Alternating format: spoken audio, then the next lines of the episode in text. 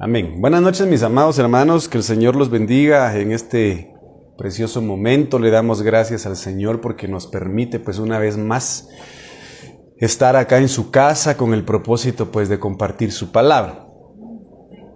Antes de empezar vamos a, a pedirle al Señor en oración que a través de su Espíritu Santo pues nos conduzca hacia toda verdad. Así que vamos a cerrar nuestros ojos y vamos a orar. Padre, esta maravillosa y preciosa noche te damos gracias infinitas, Señor, porque nos has permitido transcurrir eh, durante este día sin ninguna novedad, pese a las circunstancias climáticas, pese a las adversidades, Señor, en el escenario tierra, en el escenario mundo, nuestras familias, Señor, han sido preservadas, tu cuerpo, tu iglesia ha sido preservada, Señor. Así que te damos gracias. Eh, pues has sido fiel en el, en el, cumplimiento de tu palabra, pues el bien y la misericordia nos han acompañado a donde quiera que eh, vayamos o donde eh, hayamos estado, Señor. Así que gracias por tu amor, por tu fidelidad. Gracias, Padre, por salvar nuestras vidas, por permitirnos ser parte de este reino precioso, Señor, que fue aperturado a través de tu Hijo amado Jesucristo, que no siendo hijos, no siendo de tu redil, no siendo de tu pueblo, Señor, nos injertaste a la vid y nos permitiste ser parte de tu pueblo, Señor. Así que gracias esta maravillosa noche. En el nombre de Jesús venimos a pedirte que nos hables, que puedas abrir nuestro entendimiento, Señor, que puedas derramar un espíritu de gracia, de revelación, un espíritu de poder a través de tu palabra. Pero te pedimos que no sea, Señor, el espíritu del hombre, que no sea pensamiento humano o intención carnal, sino que seas tú, Padre amado, moviéndose. Padre bendito, levantando, restaurando, liberando, Señor, a tu pueblo y todos aquellos, Señor, que estén recibiendo este mensaje ahí en sus hogares, en sus casas, tú puedas edificarlos y puedas mudar los tiempos a favor de tu pueblo en estos tiempos difíciles, en estos tiempos, Señor, en los cuales el enemigo se está levantando con mucho más fuerza. Sabemos de que tu mano prevalecerá, que tu pueblo prevalecerá tomado de ti, Señor. Así que en el nombre de Jesús glorifícate, glorifícate en cada alma, en cada vida Señor, y bendecimos este ambiente, esta atmósfera en la cual estamos declarando libertad. Así que en el nombre de Jesús, haz tu voluntad en este lugar como lo haces en el cielo. Bendigo a los que están en este lugar y bendigo a aquellos, Señor, que escucharán tu palabra. En el nombre de Jesús. Amén, amén y amén. Bueno, mis amados hermanos, eh, quisiera compartir pues lo que Dios ha puesto en mi corazón. Eh, al ver, pues obviamente, todos los sucesos o acontecimientos actuales en el mundo, eh, el Señor nos habla, mis amados hermanos, de que es necesario que cada uno de nosotros defina su corazón y defina su caminar delante del Señor. Por lo tanto, el Señor habla en su palabra y dice, yo soy el camino, yo soy la verdad y yo soy la vida. Nadie, dice el Señor, va al Padre sino únicamente por mí. Entonces, viendo esto, sabemos de que el único acceso al Padre que tenemos se llama Jesucristo. Por lo tanto, Él dice, yo soy la puerta, yo soy la puerta. Y pues el tema que vamos a platicar el día de hoy es poseyendo las puertas. Hay puertas, como lo hemos platicado, mis amados hermanos, en algún momento lo hemos mencionado, la puerta o cualquier puerta es eh, el traspaso, ¿verdad? De un ambiente a otro, si lo vemos desde el punto de vista terrenal. Pero si lo vemos desde el punto de vista espiritual, vemos que es, amado hermano, eh, la transición de una dimensión a otra dimensión, de una atmósfera a otra atmósfera en la cual un hijo de Dios cuando decide traspasar puertas espirituales es mudado a otra persona. Ejemplo de ello, mi amado hermano, es lo que en determinado momento eh, hemos recibido de los apóstoles, en este caso del apóstol Mario Rivera, el cual él establece esta terminología de, amado hermano, alcanzar niveles de libertad, espiritualmente hablando, en el reino de los cielos. Estos escalones de libertad, amado hermano, son puertas de cambio, son puertas dimensionales que nos llevan a una libertad mayor cada día, para lo cual el Señor establece en su palabra que es eh, llevado a cabo esta, este cambio, esta transformación, esta mudanza de tiempos o de atmósferas espirituales mediante la fe. Yendo de fe en fe, nosotros vamos de poder en poder y de poder en poder vamos, eh, somos llevados de gloria en gloria. Entonces, en este sentido, Dios anhela que nosotros, como lo platicamos el día domingo, en relación a cancelar la violencia del mundo, la, violencia que tiene injerencia muy fuerte en, la iglesia, en el cuerpo de Cristo. Amado hermano, siendo valientes. Y, la palabra poseer, pues obviamente, mi amado hermano, eh, concierne un acto en la cual se debe, se debe ejercer determinada fuerza. Eh, y, vamos a ver, pues obviamente, qué puertas son las que Dios anhela que nosotros eh, tengamos. En primera instancia, acá el libro de Apocalipsis capítulo 3 versículo 20 dice, el Señor claramente, he aquí, estoy a la puerta, pero a mí me llama mucho la atención esta versión porque dice, estoy a la puerta de tu corazón. Yo quiero recordar algo muy importante, que la vida eterna para nosotros los gentiles empezó desde el momento en el que el Señor Jesucristo murió en la cruz de Calvario. Desde ese instante, la Biblia dice de que el velo fue quitado, ¿verdad? El, velo fue quitado y podemos entrar y tener libre acceso al santísimo lugar mediante el cuerpo de Cristo que fue crucificado, que fue partido en la cruz del Calvario. Entonces, mediante el Señor Jesucristo, quien nos justifica ante el Padre, quien nos reconcilia por medio de su sangre ante el Padre, nos da la libertad por medio de la fe de acercarnos al Padre, ¿verdad? Y clamar, clamar Abba Padre. Entonces aquí, la vida eterna comenzó cuando el Señor Jesucristo murió. La vida eterna consiste en conocer al Padre. Y nosotros todos los días debemos echar mano de esa vida eterna. Y esa vida eterna la vamos a entender, la vamos a vivir o la vamos a conocer por medio de la palabra y por medio del Espíritu Santo. Entonces, si bien es cierto, mi amado hermano, el Señor Jesucristo en su segunda venida está muy, muy cerca esta venida, el Señor yace a la puerta de nuestro corazón. Entonces, la primer puerta que Dios anhela que nos, que, que Dios desea y que demanda que nosotros poseyamos, que nosotros volvamos a conquistar, es la de nuestro corazón. ¿Por qué? Porque hay aspectos importantes que el Señor nos permite ver a través de este versículo y dice aquí, yo estoy a la puerta de tu corazón.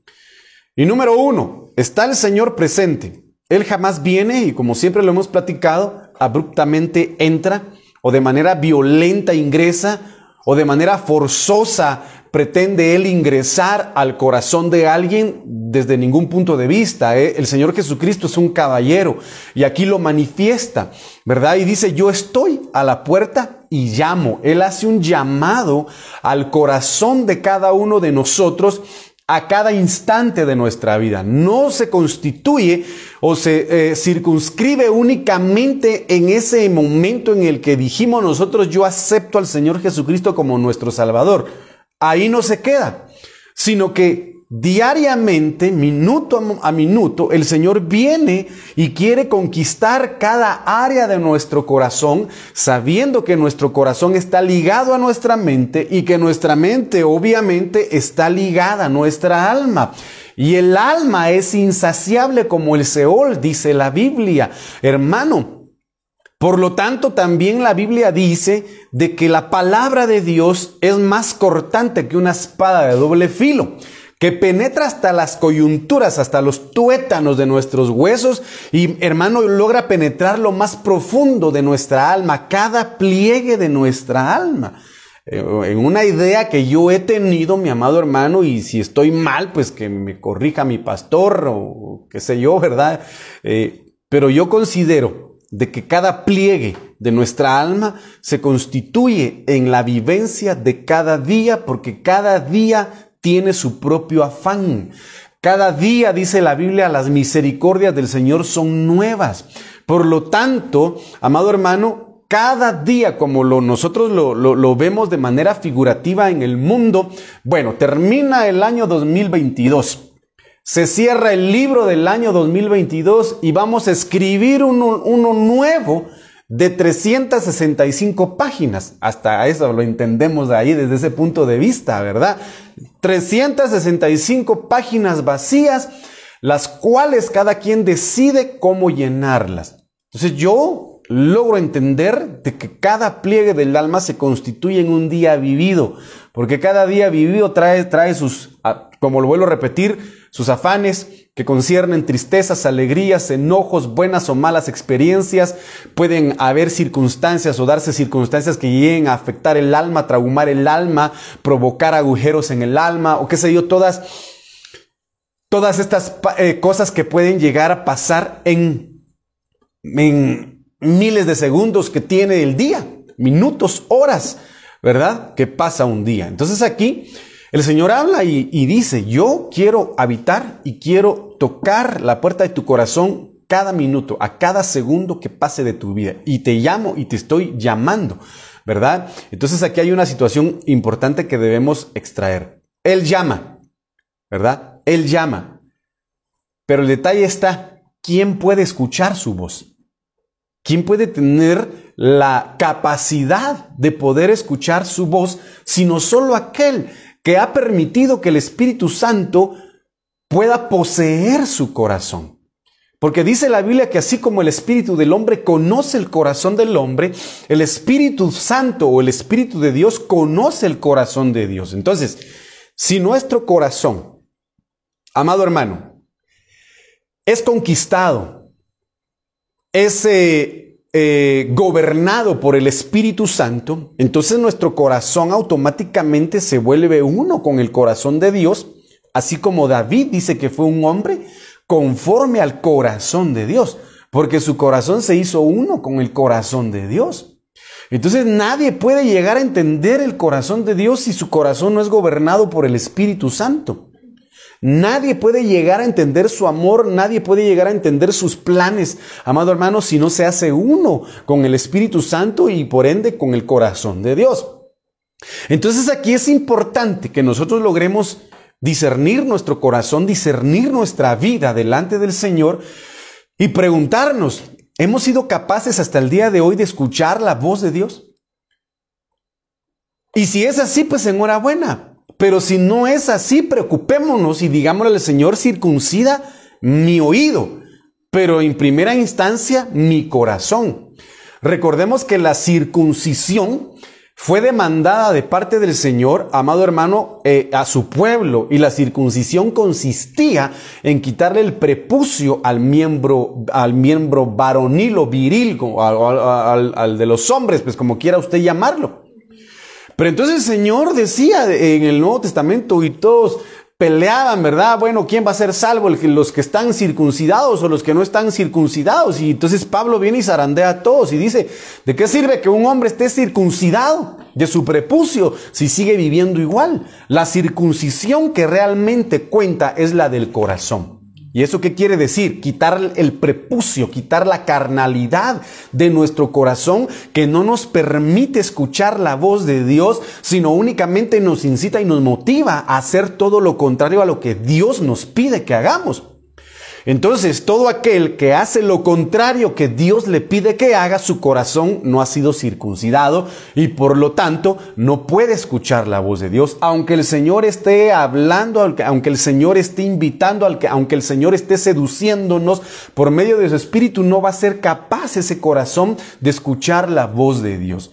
Y hoy por hoy vemos a una humanidad encerrada en sus afanes, amado hermano, totalmente embriagada del vino de Babilonia, totalmente embriagada por las noticias que se están dando en el mundo, amado hermano, y créame, nosotros como siempre yo lo he dicho, tenemos que ver noticias, pero no embriagarnos de ellas. Porque si no vamos a perder noción de lo que Dios quiere y vamos a sumergirnos en ese temor, en ese terror y en esa aflicción que el mundo está viviendo y vamos a dejar de escuchar la voz de Dios. Entonces en este sentido el Señor viene y dice yo llamo. Si alguno escuchare mi voz, entonces número uno, estoy a la puerta. Número dos, llamo. Número tres, si alguien escuchare mi voz. Mire, pues se puede escuchar la voz de Dios, ¿verdad? Pero no todos le abren la puerta de su corazón. No todos le abren la puerta de su corazón. ¿Sabe cómo estamos a veces? A veces estamos como cuando llega una persona desconocida a nuestra casa.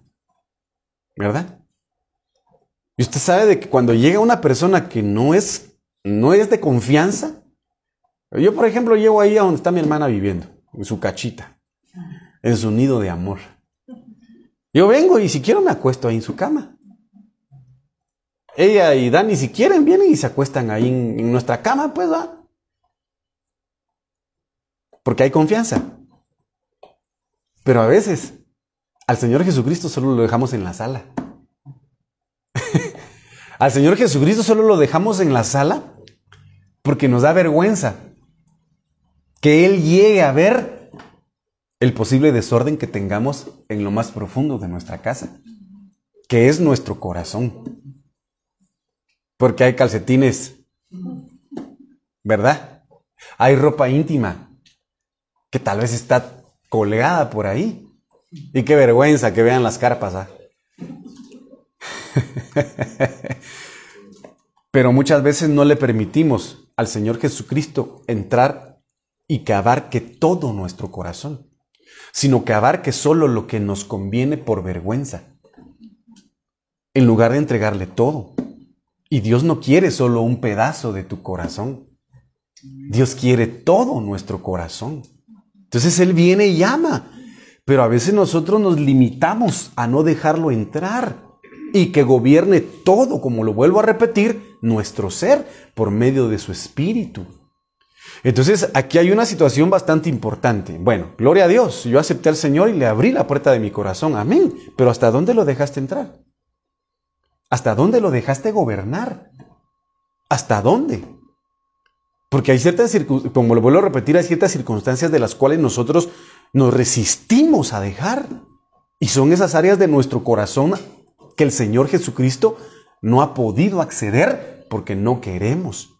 Entonces hay una, hay una situación en la que el Señor dice, yo, yo, yo estoy a la puerta de tu corazón y sigo llamando. Pero yo ya te acepté, Señor. Sí, pero todavía no me has entregado todo tu corazón. Ejemplo de, el ejemplo más claro de entregar todo el corazón es el Señor Jesucristo, obviamente, siendo hombre, ¿verdad? Porque ya glorificado, pues era, es Dios. Cuando en medio de su gran dolor, eh, yo por ejemplo les digo, cuando se dio el jueves negro, mi papá trabajaba para, para, para unos diputados. Y cabalmente dijeron y tiraron la amenaza. Nosotros conocemos a todos los que trabajan para los diputados y vamos a ir a quemar su casa. ¿Sabe dónde estábamos nosotros? Tal vez mi hermana se recuerda. Refundidos en lo más profundo de la casa. Porque solo escuchamos a toda la multitud pasar enfrente de la casa, buscando a todos los que, están, los que trabajan para los diputados, porque querían quemar la casa. No me recuerdo por qué le hice este comentario. Perdí señal. ¿En qué estaba antes de ese anuncio? ¿Ah?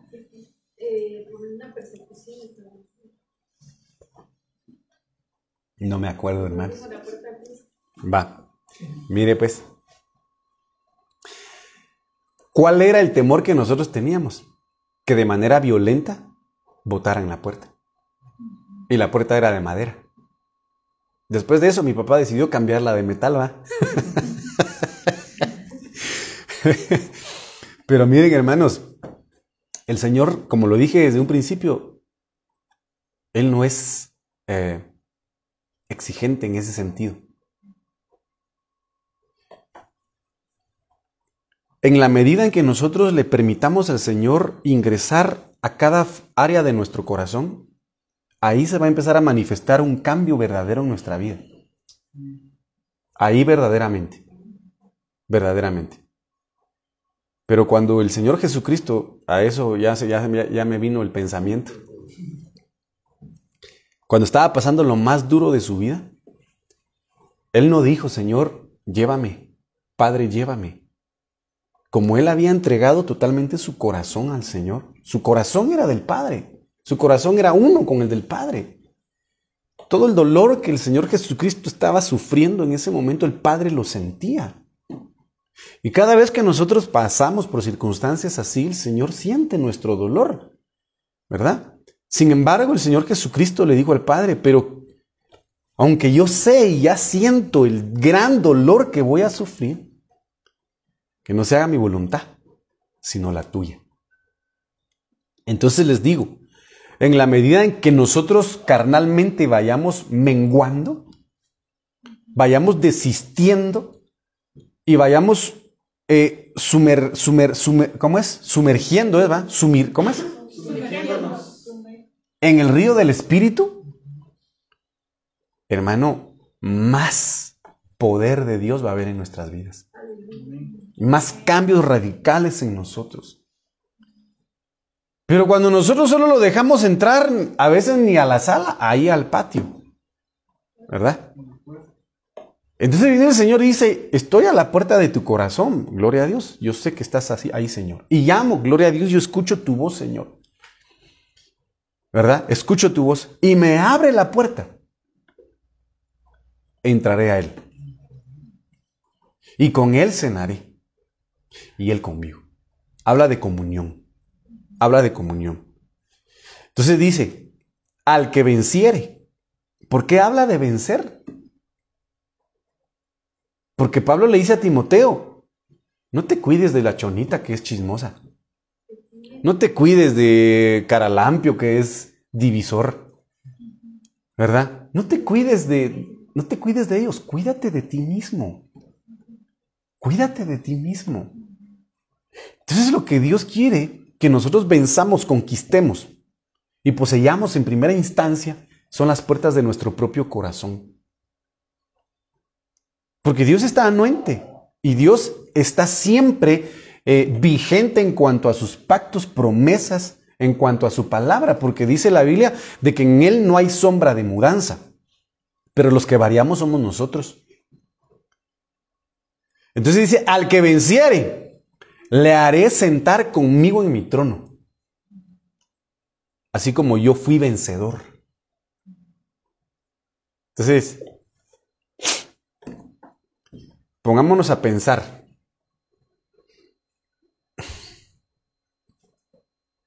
Si la Biblia dice de que el Señor Jesucristo fue tentado en todo, ¿ustedes no creen de que Él en determinado momento tuvo ganas de mandar una legión de ángeles y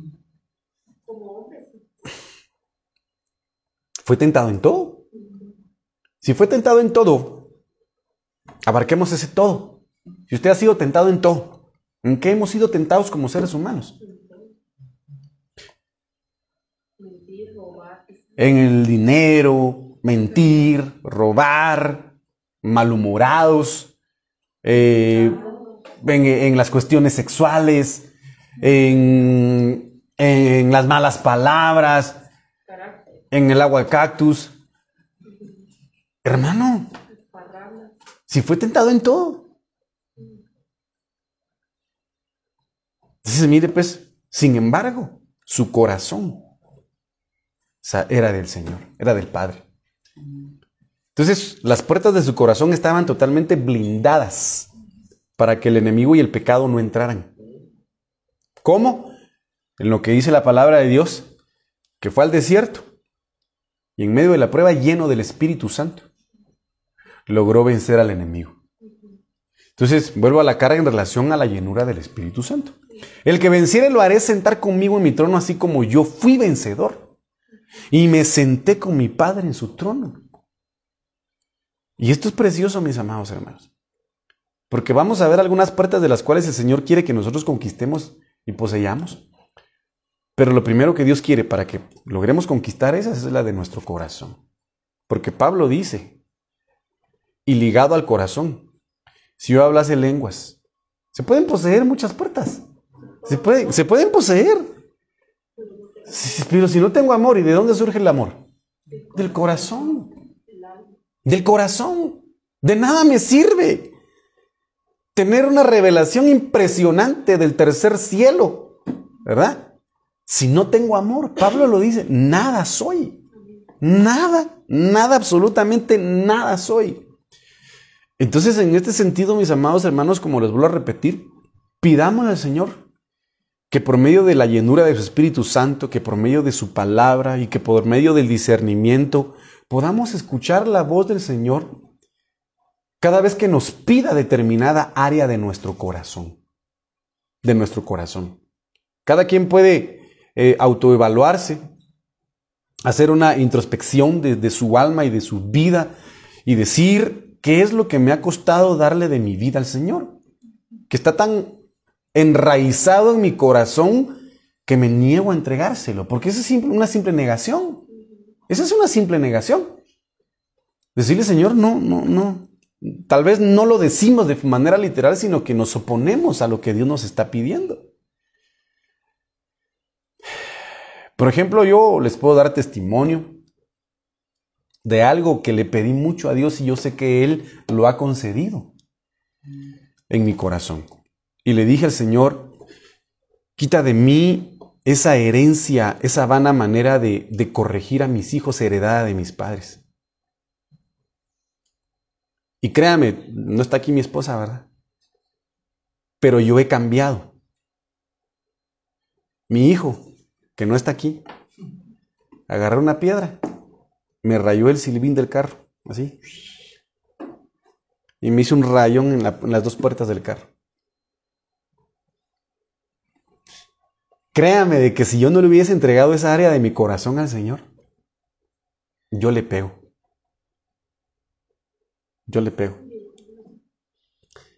Pero lo senté y le hablé, cosa que no hacía antes. Cosa que no hacía antes. Pero porque yo le dije al Señor, yo no quiero herir el corazón de mis hijos. Por lo tanto, te pido quita esas heridas de mi corazón que durante mucho tiempo yo guardé en resentimiento por la forma en que me corrigió mi papá. Entonces yo ya no lo hice.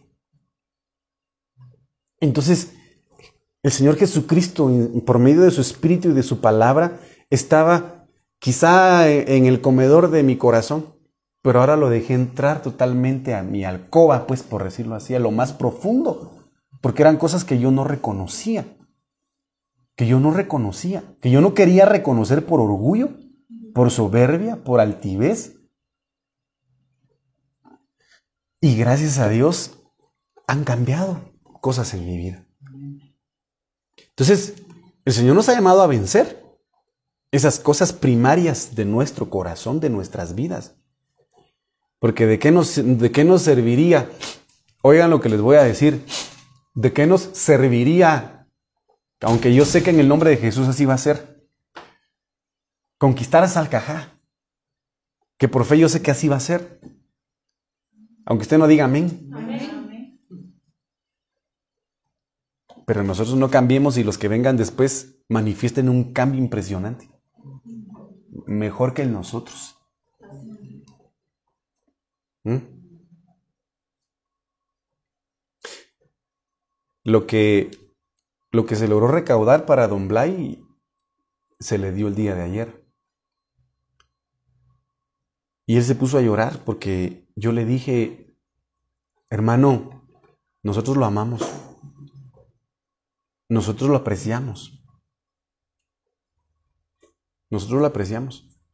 Pero yo le voy a decir una cosa. Su alma está siendo peleada. Y por eso el diablo quiere desesperarlo. Resístalo. Resístalo. Si el diablo quiere destruirlo, sea usted quien lo destruya, no él a usted. Porque si Dios le dio una segunda oportunidad, el diablo se la quiere arrebatar para que su alma sea condenada. Pero para que eso se dé, se tiene que conquistar primero la puerta del corazón. La puerta del corazón.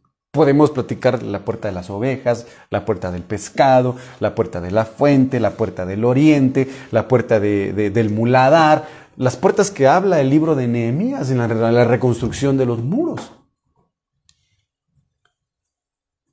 Pero Dios quiere sanar esa puerta de su corazón, de nuestros corazones de nuestros corazones. ¿Me dice amén? Va, entonces después de haber pasado un poquito el, la lija ahí, mire lo que dice aquí, Génesis 22, 17. Mire lo que dice el Señor Abraham. De cierto te bendeciré grandemente. Y créame, la Biblia dice de que nosotros por medio de la fe vamos a recibir las bendiciones que recibió Abraham. Por lo tanto, si el Señor le dice a Abraham, de cierto te bendeciré grandemente, nosotros nos aferramos a esa promesa y creemos que Dios nos va a bendecir grandemente. Pero oiga lo que le voy a decir. De cierto te bendeciré grandemente. ¿Cuántos han sido bendecidos por Dios grandemente? Hemos sido bendecidos por Dios grandemente. Grande. Porque dice la Biblia, hasta un corito hay, ¿verdad?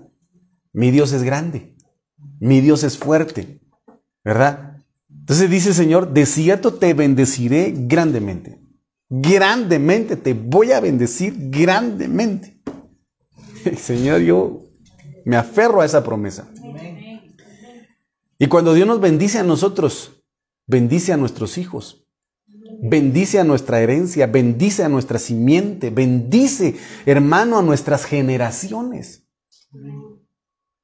y multiplicaré en gran manera tu descendencia, como las estrellas del cielo y como la arena en la orilla del mar. Pero aquí hay una situación impresionante, y tu descendencia poseerá la puerta de sus enemigos. O sea que hay algo muy claro y algo muy importante. ¿Por qué hay bendición? Por obediencia. Por supuesto. La obediencia abre la puerta de la bendición. Si no hay obediencia, ¿cómo queremos que Dios nos bendiga? Como por ejemplo, en relación, yo siempre lo he dicho, y también que Dios me perdone y mi pastor que me corrija, ¿verdad? Que me jale las orejas él. Pero yo siempre he dicho, así como nosotros tenemos derechos, también tenemos obligaciones, así como lo constituye la, la, la, la ¿cómo se llama? la constitución, ¿verdad? Tenemos derechos y tenemos obligaciones. Y el libro de Malaquías capítulo 10 dice, trae los diezmos y las ofrendas al alfolí. Entonces, es una obligación que se da por revelación, no por imposición. Entonces, se cumple con esa, ese mandamiento con promesa, porque es uno de los mandamientos con promesa, el otro es, honra a tu padre y a tu madre. Es un mandamiento. Y la promesa para que te vaya bien en todo lo que hagas y tengas largos días sobre la tierra. Entonces, ¿quieres que te vaya bien? ¿Quieres tener largos días de vida sobre la tierra? Honra a tu padre y a tu madre. Diezmas y ofrendas. ¿Quieres que reprenda al devorador? ¿Quieres que reprenda al destructor? Diezma y ofrenda. Pero muchos pretenden exigir un derecho del cual no han cumplido con una obligación, espiritualmente hablando. Entonces detienen sus bendiciones. Detienen sus bendiciones porque la puerta de la bendición no ha, sido abierta porque no han obedecido a lo que Dios demanda en su palabra. Entonces Abraham fue bendecido desde el momento en que empezó a escuchar una voz. Yo no sé, la Biblia solo dice que el Señor le habló. Pero yo me imagino que tal vez se le apareció, porque se le apareció muchas veces en forma de ángel, ¿verdad? Y se fue de su casa, de la casa de sus padres. Entonces dice, de cierto te bendeciré, que hay una afirmación, una promesa. De cierto te bendeciré un pacto y multiplicaré en gran manera tu descendencia. Entonces, la obediencia trae consigo bendición abundante. Una bendición grande. Esta es una bendición Barak. ¿Cuál es la bendición Barak? Esa, esa bendición que es inmutable. No solamente que es inmutable, sino que nadie la puede quebrantar. Y multiplicaré en gran manera tu descendencia.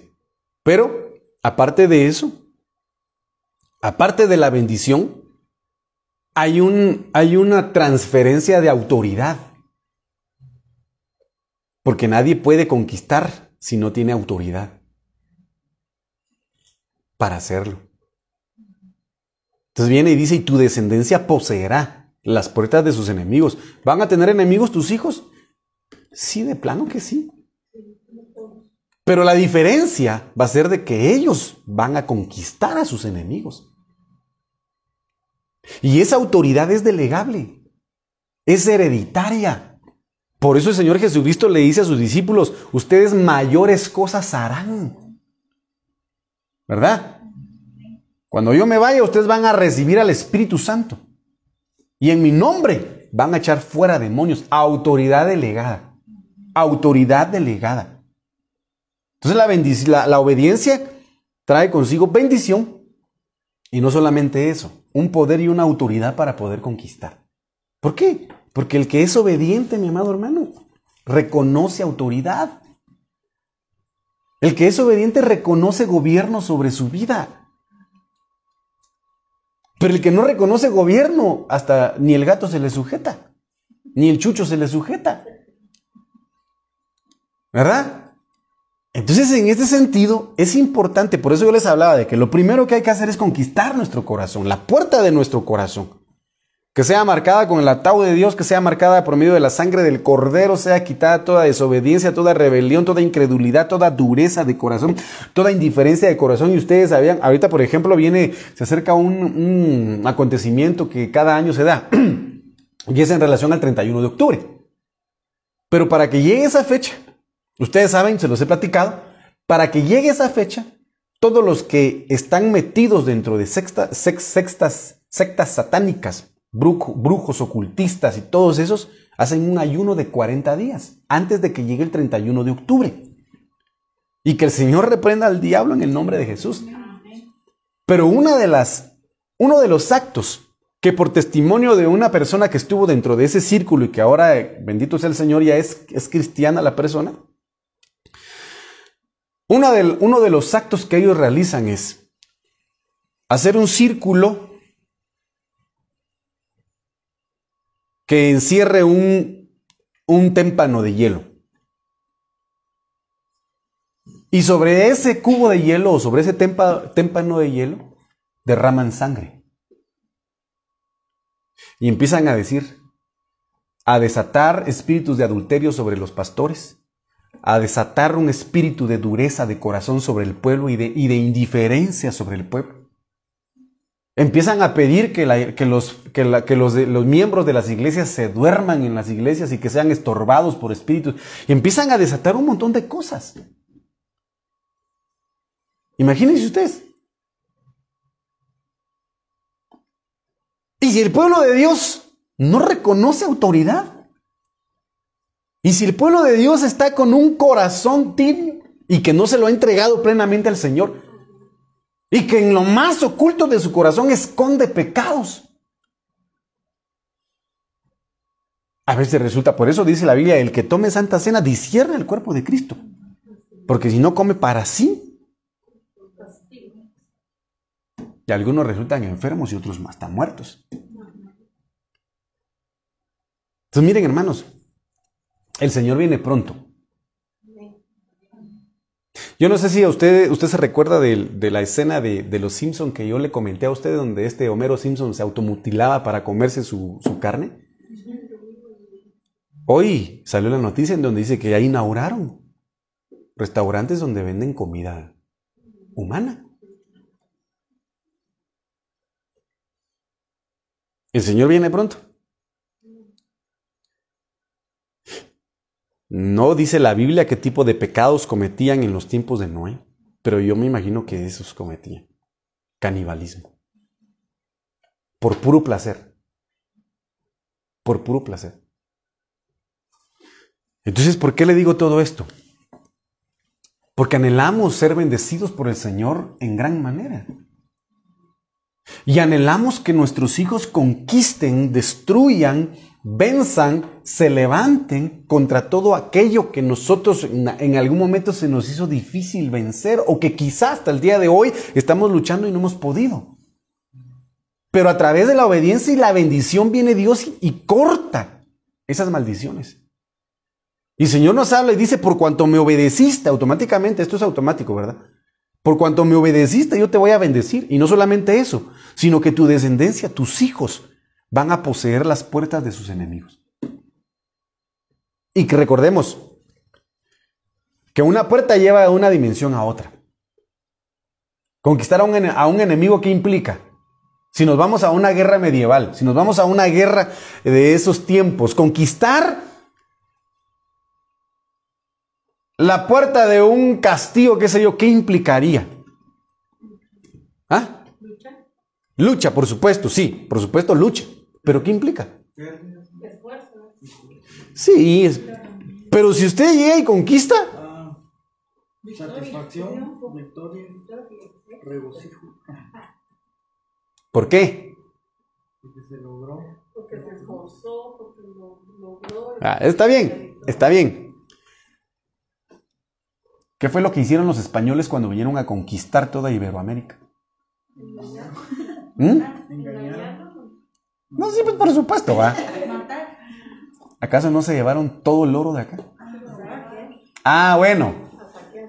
Entonces dice el Señor en su palabra, hermano, que un hombre fuerte está seguro dentro de su, dentro de su propiedad resguardando sus bienes. Un hombre bien armado, pero dice, viene otro más fuerte. ¿Verdad? Entonces viene el hombre más fuerte, lo ata, lo desarma y le quita todas sus posesiones. Entonces, si el Señor nos habla y dice, tu descendencia poseerá las puertas de sus enemigos, no es para que se queden nada más en la puerta, sino es para que entren y logren desposeer al enemigo. ¿De qué? De lo que le robó a usted, de lo que me robó a mí. Yo podría preguntar y decir, por ejemplo, ¿cuántos años, por ejemplo, hermano, hermano Pío Pío, ¿Cuántos años perdió con su esposa la gallina de felicidad por estar peleando, por estar discutiendo? ¿Cuántos años perdió? Y por eso dice el Señor, los años que la oruga, que el saltón, que el revoltón y la langosta te robaron o te destruyeron, yo te los voy a restituir siete veces más. Esto es importante. Esto es importante. Porque vuelvo a la carga en relación a decir, lo que nosotros vivimos, por fe creemos que nuestros hijos no lo van a vivir. Por fe creemos que nuestros hijos van a conquistar esas puertas y no va a prevalecer maldición generacional, pecado ancestral, paternal o maternal sobre sus vidas. Por cuanto obedecemos al Señor, Él nos va a bendecir de manera sobreabundante y no solamente eso, sino que va a dar autoridad para que nuestros hijos conquisten. Entonces, si por ejemplo al hermano Sergio eh, le fallaba a determinada área de su vida, él en obediencia al Señor, porque ahorita bendigo a Dios porque ya está alineándose, ¿va, hermano? Alineándose. Y cada uno de nosotros de igual manera. Entonces Él ya viene con autoridad y puede bendecir a sus hijos. Y yo lo que hago, hermano, es todas las noches oro con mis hijos. Pero yo le digo al Señor, yo bendigo su mente, bendigo su alma y bendigo su corazón y te pido, Señor, corta en mis hijos toda herencia de maldición generacional. En el nombre de Jesús. Yo los bendigo. Porque yo no quisiera que ellos sufrieran o sufran lo que yo sufrí. Entonces, en este sentido, el Señor viene y nos da esta preciosa promesa. ¿Me dice amén? Va. Cuando habla de poseer, del Hebreo 34, 23, Yarash, le hablaba yo al respecto, es ocupar. Por eso a mí me gusta una canción antigua que en determinado momento se la he compartido a usted y dice, Dios no nos trajo hasta aquí para volver atrás, ¿verdad? Nos trajo aquí, ¿a qué dice? A poseer la tierra que Él nos dio.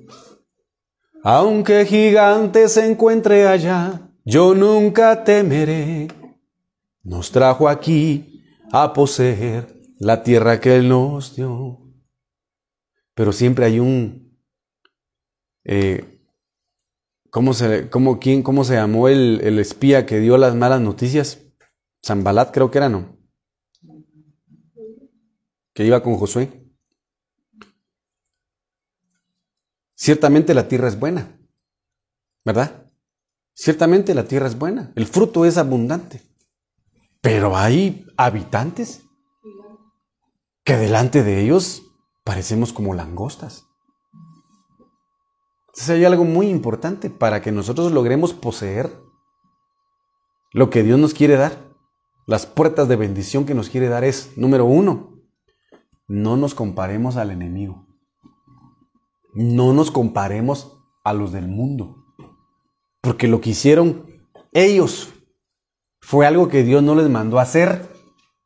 Dios les mandó a ver la tierra, no a ver a los habitantes, ni mucho menos a compararse con ellos. No nos ha llamado a compararnos con nadie. A mí Dios no me llamó a, compararme con absolutamente nadie, si a cada quien Dios le dio sus propias vestiduras. Como a, Saúl se los dio, se los dio a David, se las dio a José, se las dio a Abraham, se las dio a, Josué, a cada quien, a Elías, a Eliseo, a cada quien. Pero ellos cometieron el error de poner su mirada y compararse con lo que Dios no les, no les demandó compararse. Entonces aquí significa ocupar. Mire, desalojando a los habitantes previos. Para poseer, ¿qué hay que hacer primero? Desalojar. ¿Qué, ¿Qué, debemos conquistar primero? Hermanos, el corazón. Y para que nuestro corazón sea conquistado por el Espíritu Santo, ¿qué tenemos que hacer primero? Desalojar. ¿Qué tenemos que desalojar? Las cosas malas que usted ya sabe. ¿Verdad? ¿Dónde tenía Acán escondido el lingote de oro, el manto de Sinar? ¿Dónde lo tenía escondido? En su tienda. Enterrado. En lo, en lo más profundo de su tienda. ¿Verdad? Y no podían tener victoria hasta que sacaron eso. Entonces, ocupar es desalojar a los habitantes previos y poseer en lugar de ellos. Por eso el Señor habla y dice, yo te di eh, eh, reinos, yo te, yo te permití conquistar reinos más poderosos que tú, naciones más grandes que tú.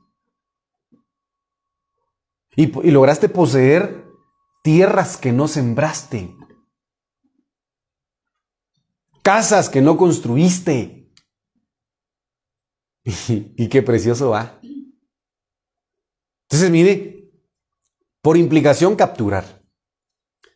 ¿Qué fue lo que le dijo Saúl a, qué fue lo que le dijo Samuel a Saúl? Que destruyera totalmente a quién?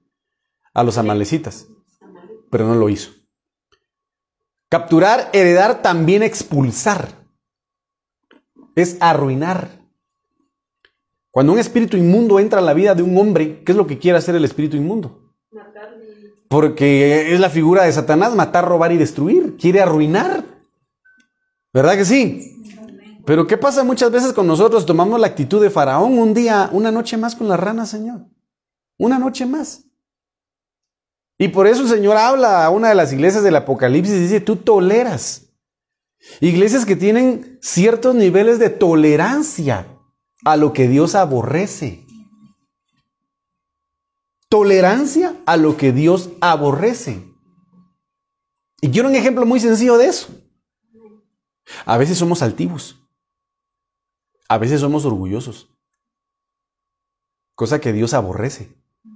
Porque dice de que al altivo Dios lo mira de lejos. Lo mira, pero no quiere estar cerca de él.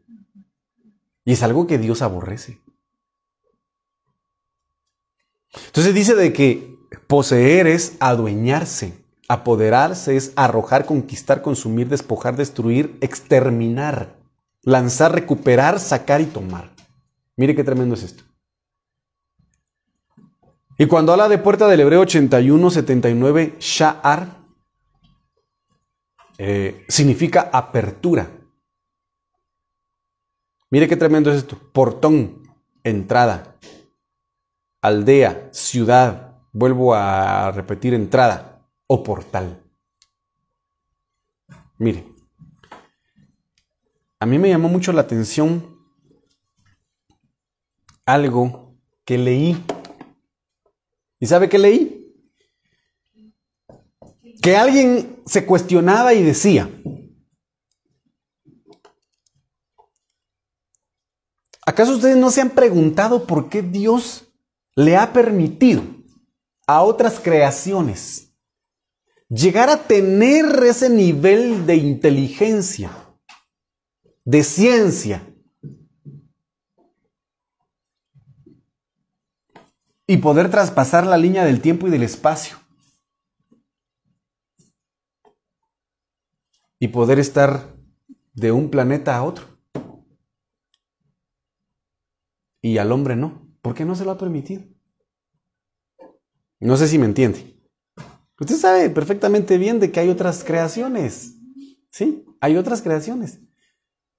Y como usted sabe perfectamente bien, tiene facultades para poder trasladarse de un tiempo, de un, de un, ¿cómo le dijera yo? De una dimensión a otra, gracias. ¿Y por qué al hombre no? Mire, porque todo lo usa para mal. ¿Por qué están ellos entonces en otra dimensión, mucho más alta que nosotros? Porque nosotros en lugar de evolucionar, degradamos y destruimos todo. Mire qué tremendo es esto. Le hablo de esto porque puerta obviamente significa portal. Una puerta, un, un acceso dimensional de una dimensión a, a otra. Y estos seres sí logran pasar de una dimensión a otra. Pero el hombre, como ciertamente lo dijeron, todo lo usa para mal. Imagínense ustedes. Y lo dice el libro de Génesis 6. Los pensamientos del hombre son de continuo mal. Entonces, a donde vaya el hombre va a ir a hacer pedazos todo. Va a ir a hacer desastre. Desastres. Desastres. Qué, tremendo, hermanos. Entonces, todo esto surge, mis amados hermanos, porque el Señor anhela que nosotros poseamos lo que Él quiere que nosotros poseamos. Que no nos vayamos a meter a donde Él no nos ha mandado. ¿Verdad? Entonces, mire lo que dice Mateo 16, 19. Si no termino hoy en el nombre de Jesús, si no ha venido el Señor mañana. Mateo 16, 19 dice, yo te daré las llaves del reino de los cielos. ¿A quién le habla ahí? A Pedro. Yo te daré las llaves del reino de los cielos. Mire, será y, y lo que ates en la tierra será atado en los cielos. Y lo que desates en la tierra será desatado en los cielos. Ahora, ¿dónde se ubica o dónde se ubican estas llaves del reino de los cielos? ¿Dónde están ubicadas esas llaves, hermano? Pastor, no me pregunte porque yo como yo no llego a ese nivel, dirían algunos. Es fácil. ¿Dónde están esas llaves? Si logramos nosotros analizar y pedirle al Señor discernimiento de este versículo, aquí está la respuesta. Aquí está la respuesta. No se mira ahí, ¿verdad? Va. Pero tiene usted su Biblia, ¿verdad que sí? Va, busque Mateo 16, 19, pues.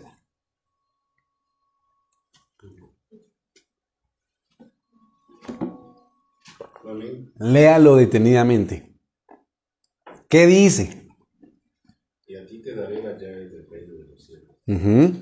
Y todo lo que atares en la tierra será atado en los cielos. Y todo lo que desatares en la tierra será desatado en los cielos. Entonces, ¿dónde están esas llaves? Ah, ¿verdad que sí? En la boca. Miren, hermanos, ¿dónde están esas llaves? No es una llave física, ¿o sí? ¿Es una llave física? No, es una llave que Dios nos da delegando autoridad para poder abrir, para poder cerrar, para poder atar, para poder ligar. Autoridad. Autoridad. ¿Dónde? A través de la boca. Pero una boca que no hable tonterías. Porque el Señor le habla a Jeremías y le dice, si tú entresacares lo precioso de lo vil, y la Biblia, la, traducción del, del lenguaje actual dice, y dejaras de hablar tonterías, y realmente dieras a conocer el mensaje que vale la pena, lo vamos a ver para que usted no me vea con esa cara. Vamos a ver. Lo vil sería aquí, ¿verdad? Jeremías. Mire lo que dice acá en la traducción del lenguaje actual. Jeremías 15, 19. Dios me contestó, yo soy el Dios de Israel. Si te vuelves a mí, yo calmaré tu dolor y podrás de nuevo servirme. Si dejas de hablar tonterías, mire lo que le dice el Señor a Jeremías. Si dejas de hablar tonterías y comienzas a anunciar lo que realmente vale la pena, si en lugar de anunciar en redes sociales me duele la muela, me, estoy en el baño, estoy comiendo hamburguesa, estoy... Si realmente tú publicas el mensaje que vale la pena, esto lo dice aquí el Señor, ¿verdad? ¿Sí o no? No lo digo yo, lo dice el Señor. Amén, pero como el mundo está... ¿Ah? Si tú anuncias lo que realmente vale la pena, entonces tú serás mi profeta. Mire qué tremendo es esto. No le hagas caso al pueblo, son ellos quienes deben escucharte.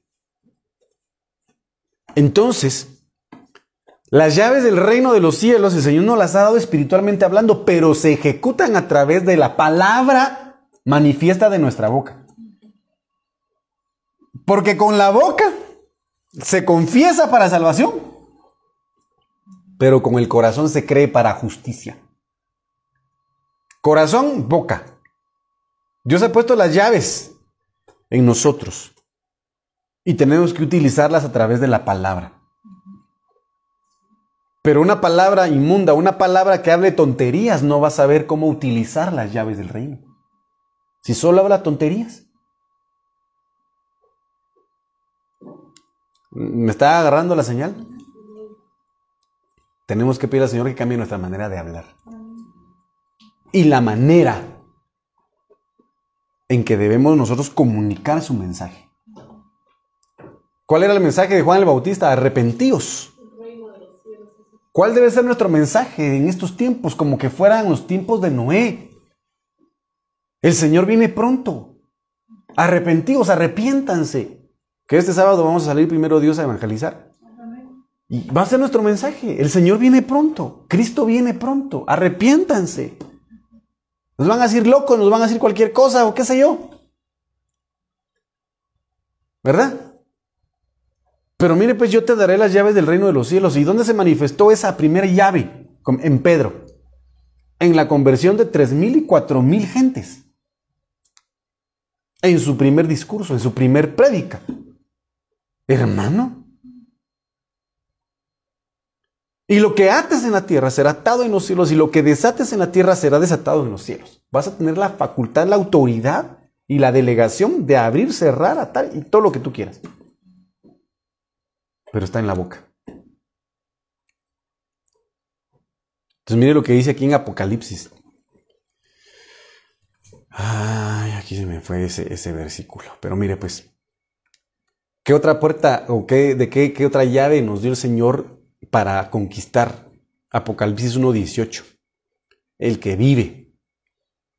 Estuve muerto, dice el Señor, pero vivo por los siglos de los siglos. Amén. ¿Qué dice aquí el Señor? Tengo las llaves de la muerte y del Hades. Y el Señor dice, si ustedes están en mí, yo estaré en ustedes y mi Padre permanecerá en ustedes. Yo soy la vid, vosotros los pámpanos. Lejos de mí, nada podéis hacer. Por lo tanto, si Jesucristo es la cabeza y la iglesia es su cuerpo, y ha puesto debajo de nuestros pies a nuestros adversarios, quiere decir de que si Él tiene esa llave, nosotros también. Y por eso Pablo dice, para mí el vivir es Cristo y el morir es ganancia. Muerte, ¿dónde está tu aguijón? O sepulcro, ¿dónde está tu victoria? Porque si morimos, morimos para Él. Y si vivimos, vivimos para Él. Ya sea que muramos o vivamos, de Él somos. Pero muchos dicen, me voy a morir. Si nos morimos y el Señor lo estipula, pues gloria a Dios, nos vamos con Él. Si estamos bien delante del Señor, si estamos bien. Porque los que murieron en Cristo dice que duermen. Pero tenemos las llaves que el Señor nos ha dado a través de su muerte sobre la muerte y sobre el Hades. Sobre la muerte y sobre el Hades. Por eso, aquí déjeme buscar, ya para ir terminando, porque ya me pusieron a mí el rojo ahí, pero solo quiero leérselo acá.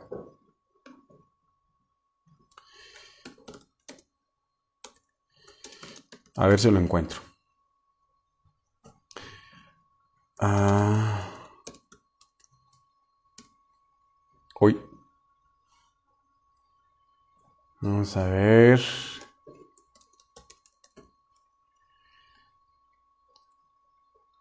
Ay, no, no, no, no, no, vamos a ver. Déjeme ver, hermano. A ver si logro encontrarlo por acá. En donde dice mi amado hermano de que el justo muere